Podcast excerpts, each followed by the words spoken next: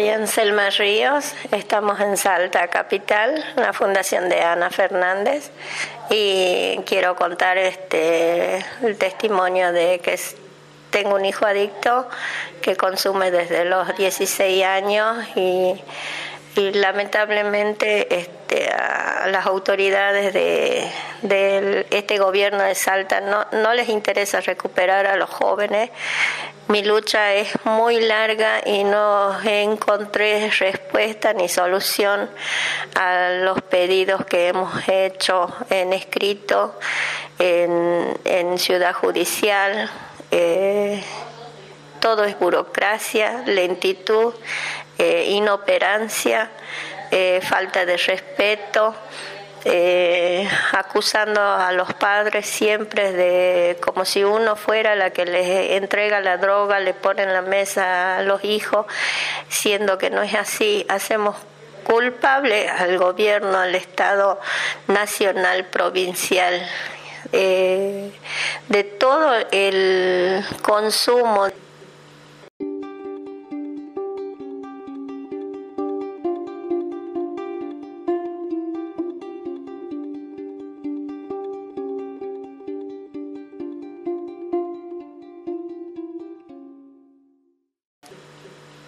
Yo no me concentro solamente en mi hijo, sino me concentro en, todos los, jóvenes que veo transitar y vivir y en las madres que sufren. Eh, el, consumo, eh, la destrucción de, nuestros hijos, el abandono, eh, la enfermedad el sufrimiento, el desintegro familiar que produce en la familia, en los hermanos, padre, madre, divorciado, el, finalmente el abandono que se le hace a la persona que consume porque no, no logramos entender, entender cómo ellos llegan a ser violentos, desconocidos, este, que no cuidan su, su cuerpo, su, lo que ellos algún día fueron, eh, limpio, bueno, con buenos sentimientos. Y el, lo que más a uno le nos, nos lastima es ver el daño que se hacen y el no poder agarrarles las manos y que ellos salgan de ese de esa profundidad, de esa oscuridad donde ellos están.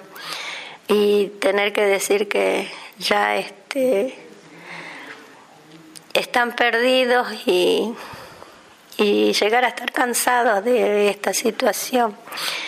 Nosotros de verdad que queremos hacer este eh, echar, decir que la culpa la tiene el Estado, el gobierno nacional, provincial, de la cantidad de jóvenes adictos que hay. Nosotros ya llevamos 20 años, más de 20 años, luchando, peregrinando para que el Estado se haga cargo de cuidar nuestra frontera, de combatir el narcotráfico Ahora el narcotráfico está instalado en nuestro país y en nuestra frontera y nosotros sentimos que ya perdimos la batalla, que ya no, no hay vida en nuestros jóvenes, no hay un futuro. Tampoco están las instituciones, salud mental, eh, los hospitales, los médicos no están capacitados porque algunos chicos son violentos están las enfermedades, este, la esquizofrenia, el HIV, el, la tuberculosis. Nuestros hijos llegan a ser cadáveres, cadáveres andantes y el futuro de muchos en este largo caminar es la cárcel o el cementerio y ver el, la destrucción de nuestras compañeras, nuestras madres, que mm, tuvieron que algunas irse de su casa, otras separarse del marido. y los, eh, los hermanos totalmente eh, desinteresados del, del hijo y nosotras, yo como mamá siempre alentaba a, mí, a mis compañeras de no abandonar nuestros hijos, pero yo de verdad ya estoy cansada, me cansé, me ganó, me ganó y, y lo único que me queda es pedirle a Dios y pedir porque mi hijo no lastime a, alguien, no haga daño y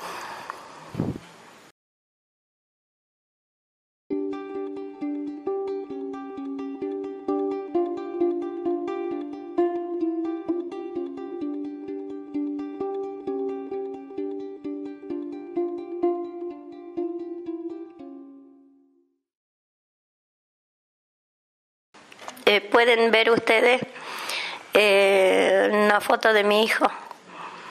Mi hijo joven, fuerte, hermoso, buena persona. Un hijo que críe bien como mis seis hijos y como estoy criando a, mí, a mis nietos. Acá está él que ya no, no es nada no queda nada de él. Él ahora vive más en la calle, con su piel oscura, abandonado de su persona. Es un indigente más. Eh, todo lo que nosotros hicimos fue en vano. Toda nuestra lucha de visibilizar, de acompañar, de alentar a otras mamás que vayan a Ciudad Judicial, eh, pidan la inhabilitación, que internemos por la fuerza a nuestros hijos para poder recuperarlos. Acá el Estado nos pide voluntad del, del, chico adicto, pero en realidad nuestros hijos no pueden tener la voluntad. Ahora se le escucha a la mamá de Chano, a la se, ve la información nacional, la PITI, a, todas las, personalidades eh, famosas donde, donde como si fueran más importantes que nuestros hijos y nosotros venimos peregrinando, caminando años, años por distintas instituciones, recorrer las oficinas de Ciudad Judicial, para llegar a una internación donde en el 2010 a nuestra querida presidenta Kirchner eh, se le ocurrió sacar la ley 26657. ¿Por qué? Porque no quieren llenar los, los neuropsiquiátricos de jóvenes. ¿Por qué? Porque a ellos les favorecía llenar a nuestros hijos de droga y ahí se paró de salud mental de salud este pública. Entonces este nosotros quedamos con sin armas con las manos vacías y un expediente que murió ahí en Ciudad Judicial. Y estos papeles que están que los pongo ahí en, para el público para el que lo quiera ver y sepa que, que nosotros hicimos mucho, papá y mamá. Como papá y mamá quisimos recuperar a nuestros hijos, pero ellos no tienen la voluntad y siempre lo dijimos. Este, pero nosotros seguimos, seguimos hasta ahora con ocho nietos y cinco hijos ahora. Pero son muchas mamás, muchas, muchos hijos que quedaron en el camino, muchos jóvenes que tuvimos que sepultar y muchos jóvenes que tenemos que ir a ver a la cárcel por un estado abandónico, por un estado eh, que se llena los bolsillos con la vida de nuestros hijos. Y después nuestro visibilizar fue hacer tarjetitas de, de, las adicciones de los jóvenes para que en prevención otros jóvenes no lleguen al consumo. Pero lamentablemente esto continúa con más fuerza y volvemos a pedir que se implemente que el Congreso apruebe la ley 26657 para que puedan internar a los hijos a puerta cerrada y si nosotros tenemos que estar acompañándolos en, en una cama hasta llegar a la desintoxicación, nosotros estamos dispuestas a acompañarlos a ellos. Así como que, así como nosotros nos dolió parir a nuestros hijos, también este, los hemos acompañado, queremos acompañarlos hasta el último momento, acompañarlos a ellos. Está bien que la señora, que la mamá de Chano luche también por su hijo, porque ella conoce del sentimiento de todas las mamás. La situación económica de cada uno no, no nos hace ver eh, diferente o sentir diferente. Somos iguales algunas tienen dinero para poder hacer el tratamiento y otros no. Nosotros no podemos llegar a, pagar 60 mil un tratamiento y tenemos que pedirle al Estado que él se haga cargo de, pagar un tratamiento, una obra social para que cuando los chicos necesiten o pagar un pasaje a Córdoba o a Santiago del Estero para que nuestros hijos puedan tener un tratamiento digno y no este morir en la calle. Aplaudo a la mamá de Chano de, de que ella luche también, que sea la voz nuestra, que, que visibilice. Nosotros la aplaudimos a ella y la apoyamos y que se haga ley, que se cumpla la ley 26657, que se cuide nuestra frontera, que se saque a los narcotraficantes de acá, a los extranjeros que trajeron la droga, porque nosotros los argentinos no somos lo que, lo que, lo que hacemos la droga, son los extranjeros que vinieron, los colombianos, los mexicanos, vinieron acá a nuestro país y nosotros permitimos eso. Nosotros como pueblo argentino no debemos permitir que maten a nuestros hijos, que ellos son el futuro nuestro.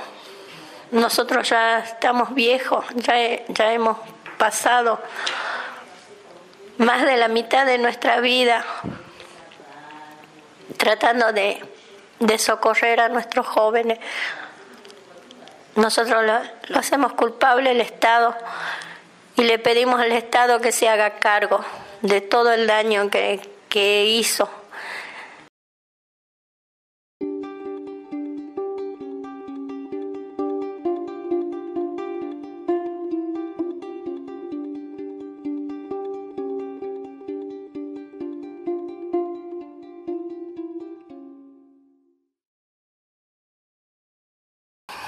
Como madre luchamos contra el flagelo.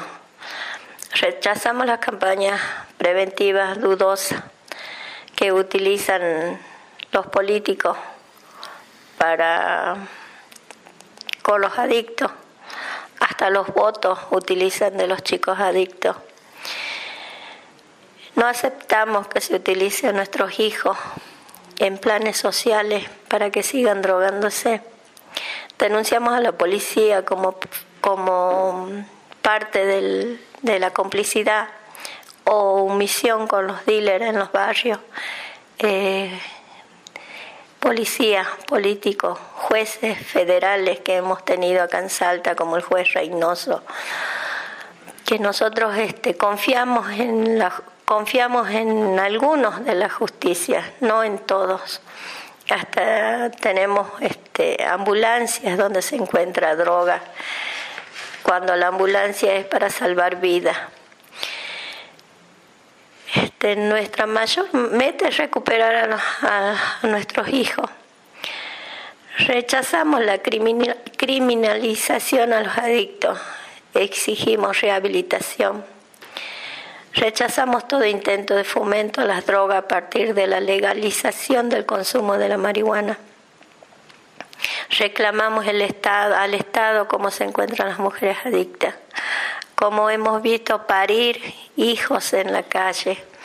En el hospital materno teníamos en el mes de junio 20 eh, niños con HIV de chicas adictas.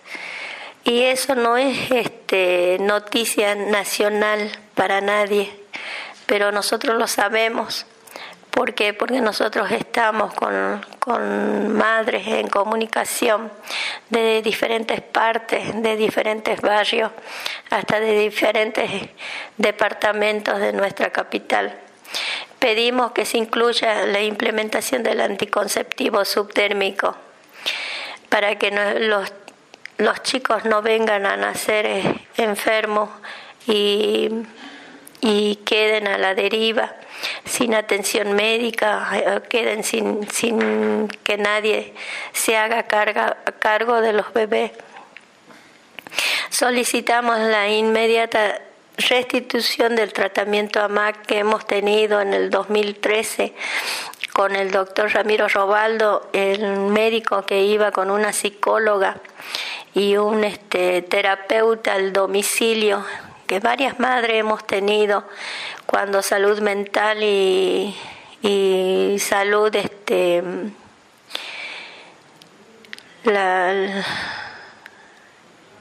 bueno, se separó en el 2010, se separó salud mental de salud pública. Entonces, este, nosotros teníamos nuestro hijo con el programa MAC. El doctor Ramiro iba al domicilio, lo buscaba a nuestro hijo, lo sacaba de, su dormitorio y podía hablar. él iba a todos los barrios, pero la licenciada Román Ru no peleó por, por seguir este, con ese programa. Eh, o sea, este, queremos eh, que en Cedronal, Facenda La Esperanza, eh, Betania, sean instituciones este, que puedan llegar nuestros hijos. Bueno, ya, como ya lo había dicho, este, hacemos que, que, las, que cambien las leyes también para, lo, para las personas que compran las cosas robadas a nuestros hijos que nos sacan del domicilio, porque ese es un círculo, una cadena que no se termina. Si ellos compran las cosas robadas de, de, los chicos, los chicos lo venden por dos pesos y ellos se benefician, pero a costa de qué? De que nuestros hijos sigan robando ellos se aprovechan también de esa situación, se aprovechan de las chicas adictas con manosearlas o pedirles algo a cambio de droga para que vayan a estar un momento con ellos. Eso también es un abuso, es un delito que debe ser condenado. ¿Por qué únicamente se lo condena al adicto? Hay que condenar también esos abusos, esos este condenar a, la gente que nos tiene que cuidar, la policía, el juez, condenarlos también porque ellos hacen abuso de su autoridad, este, trayendo la droga a, a los jóvenes o abusando de las chicas adictas. Nosotros vemos hasta los remiseros que suben a las chicas adictas, pero no, las, no para llevarlas a su casa nos damos cuenta qué es lo que hacen con las chicas. Entonces este, necesitamos este, ayuda, que, que nos comprendan que detrás de un chico adicto no hay, no hay una familia delincuente, no hay una familia con armas, ni hay familias con que todos consumimos, no, somos gente que trabajamos, que nos ganamos el peso con el sudor y que tenemos hijos, nietos y que tenemos que dar el ejemplo y, y, no podemos ayudarlos a nuestros hijos. Y pedimos que, que simplemente la ley, vuelvo a pedir, la ley 26657 y que nuestros hijos puedan tener un tratamiento digno para poder salir de donde están. Y creo que no, no, no soy ejemplo, pero creo que vean, creo, quiero que vean que en todo lo que he compartido eh, son años, años de, de caminar junto a mi esposo para poder este tener una vida mejor para mi hijo, ¿no? Pero resulta que no.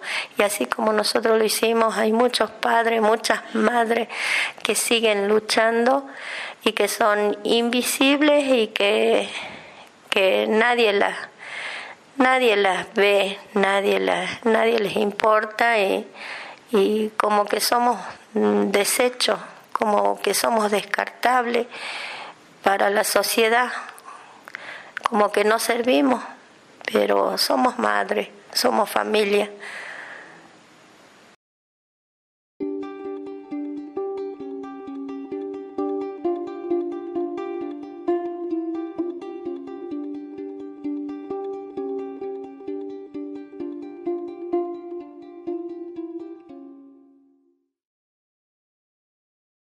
Soy el padre de René Gabriel.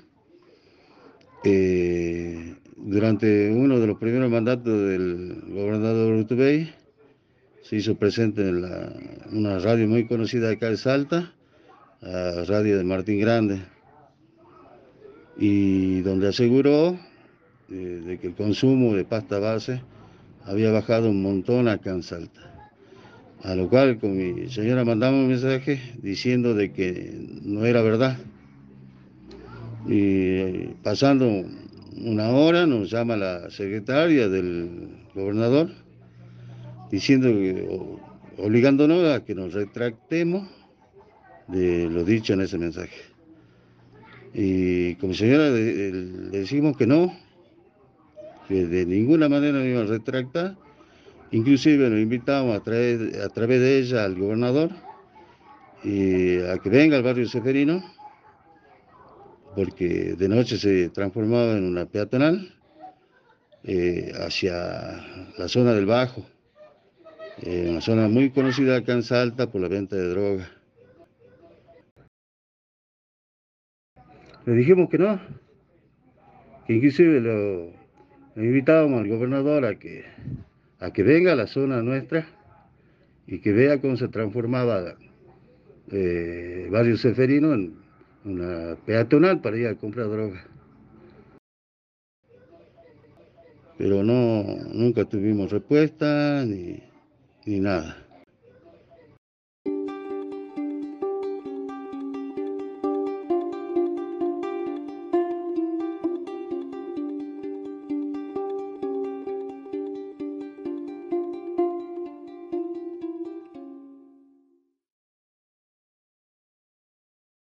Quiero mm, em, explicarles cómo llegué a, pertenecer al grupo de familiares contra la impunidad.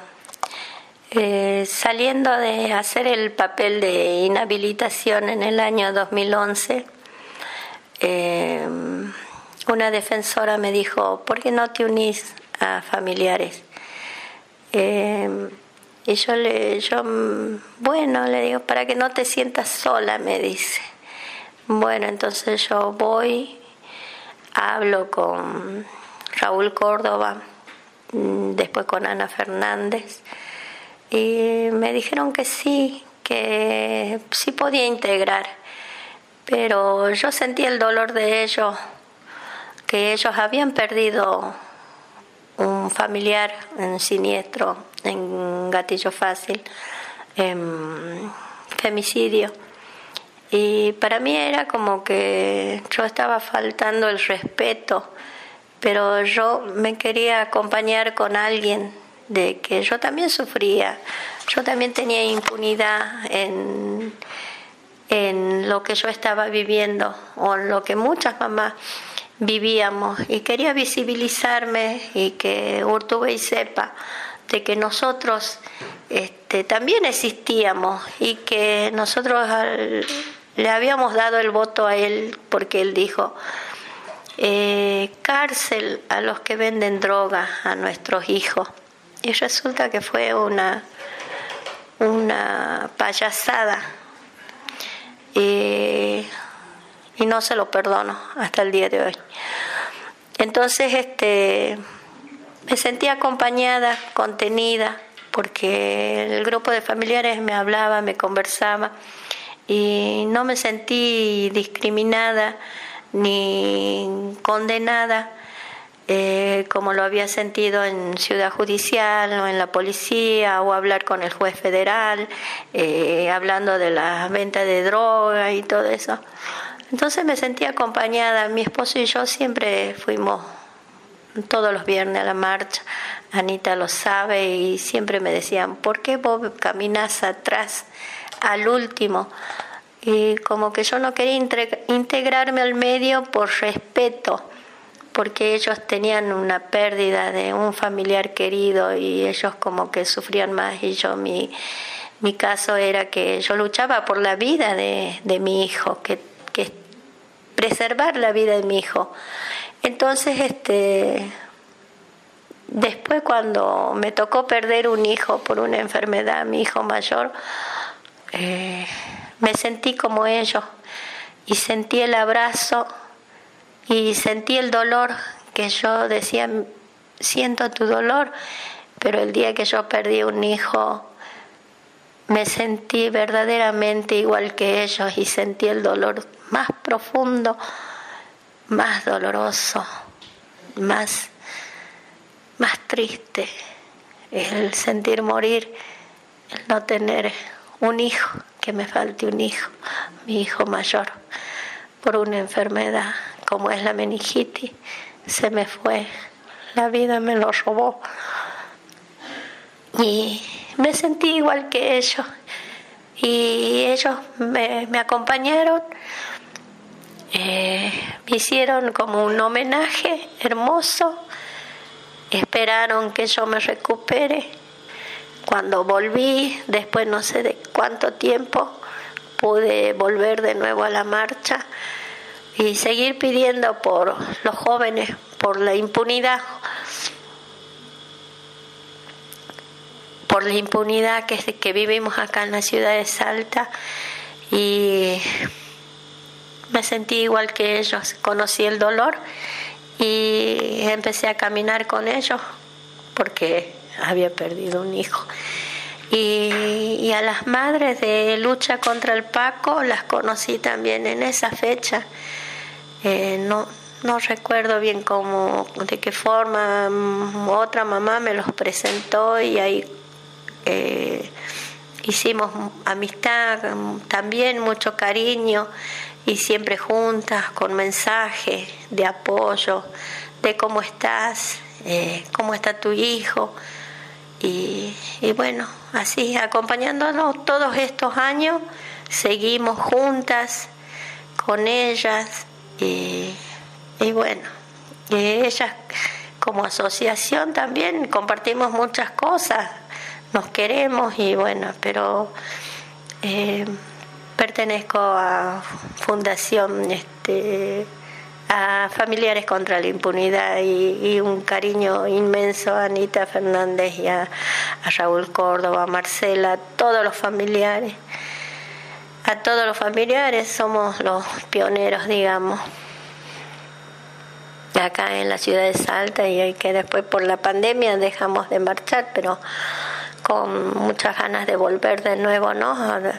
A visibilizar la impunidad y los crímenes que no llegan a juicio o las condenas injustas de que tenemos que, que recibir.